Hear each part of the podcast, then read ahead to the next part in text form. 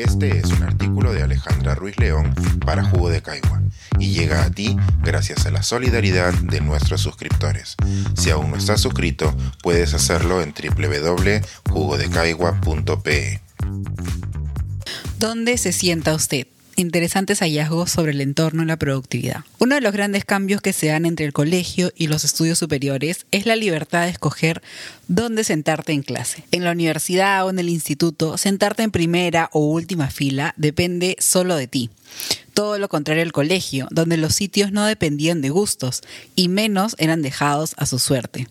En el colegio, los hilos invisibles de los profesores se movían para crear una organización que asegurara el funcionamiento de la clase.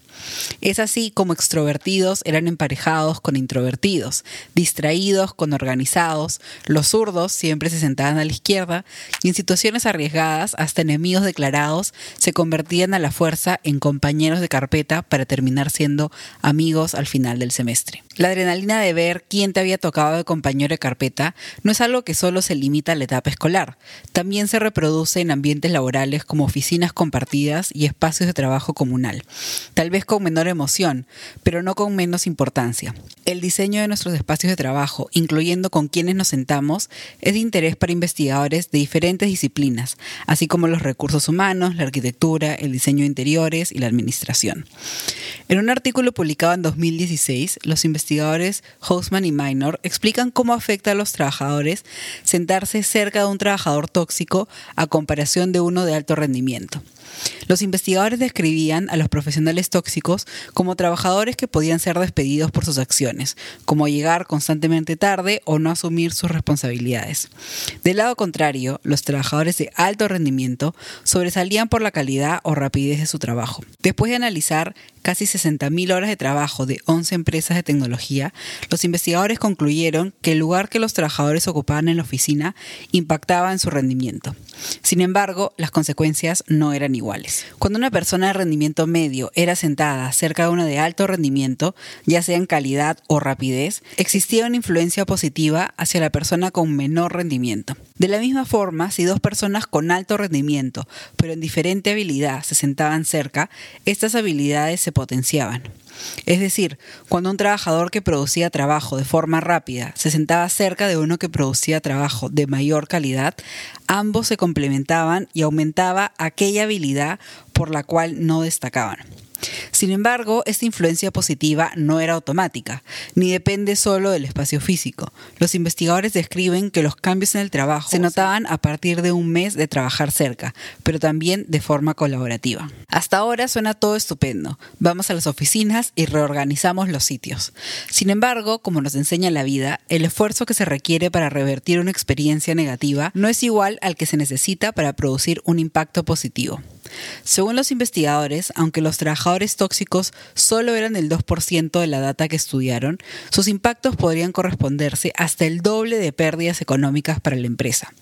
En concreto, observaron que sentarse cerca de un trabajador tóxico podía tener una mayor influencia que sentarse cerca de uno de los de alto rendimiento. Aunque los investigadores no ofrecen soluciones que puedan adaptarse a todas las situaciones, sí indican que es importante que las empresas conozcan que la solución no siempre es contratar solo a trabajadores de alto rendimiento, sino en evitar a los trabajadores tóxicos, no solo despidiéndolos a los que corresponde, sino transformándolos en trabajadores promedio que puedan potenciar sus habilidades por la colaboración con otros trabajadores. Tal vez estemos repensando nuestros lugares en las oficinas o pensando que la antigüedad de este estudio de seis años lo hace menos relevante, especialmente porque muchos hemos dejado de compartir espacios con nuestros colegas y nuestros compañeros de carpeta son solo virtuales. Sin embargo, estos resultados son interesantes porque tanto el diseño de nuestros espacios como el tipo de estimulación que recibimos son conocidos factores que afectan nuestra productividad. Curiosamente, un grupo de profesionales donde también se estudia a detalle aquellos factores que influencian en el trabajo son los científicos. Desde afuera podemos pensar que los científicos trabajan principalmente en soledad y que están tan apasionados por sus estudios que son inmunes a los trabajadores tóxicos o tenemos la ilusión de que los científicos son superproductores. No obstante, los científicos como grupo de estudio demuestran lo contrario. Una de las disciplinas que estudia la vida de los científicos se llama la ciencia de la ciencia conocida como Side Science En los últimos años, los científicos que se dedican a investigar a los científicos han producido nuevas investigaciones usando Big Data para determinar qué patrones de colaboración producen y cómo es la organización de sus grupos de trabajo.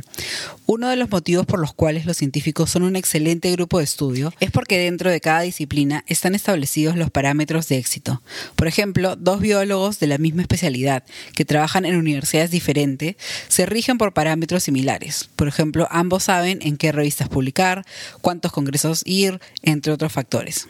Así como los investigadores interesados en el espacio de las oficinas y la influencia de los trabajadores de alto rendimiento, los científicos de la ciencia también tienen un especial interés en comprender qué hace que ciertos investigadores sean especialmente prolíficos.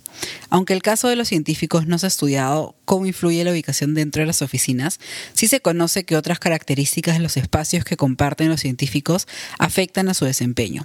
Se sabe que los primeros años después del doctorado son los años de mayor producción para los científicos y que la institución en la que continúen su carrera profesional afectará a esta producción. En algunas disciplinas, el número de publicaciones por año y el número de citas por publicación es un indicador de éxito. Sin embargo, si un investigador prolífico se encuentra en una universidad que prioriza la enseñanza sobre la investigación, entonces su capacidad de publicación podría verse afectada. Las investigaciones en estas disciplinas son diversas y nos darían para escribir más de un artículo. No son solo anécdotas o investigaciones que llaman nuestra atención. El objetivo de estas disciplinas es destinar correctamente los recursos y a nivel personal analizar cómo nuestro entorno puede estar afectando a nuestra productividad. En algunos casos será difícil que las universidades reorganicen la carga laboral de quienes pueden potenciar la capacidad de investigación o que las oficinas asignen sitios según toxicidad o productividad. En ambos casos vemos la recompensa de sentarse en el lugar correcto en el momento indicado o ser alguien con los que todos quieren compartir carpeta. Pensar, escribir, editar, grabar, coordinar, publicar y promover este y todos nuestros artículos en este podcast cuesta y nosotros los entregamos sin cobrar. Contribuye en www.jugodecaigua.pe barra suscríbete y de paso envía como suscriptor nuestras reuniones editoriales.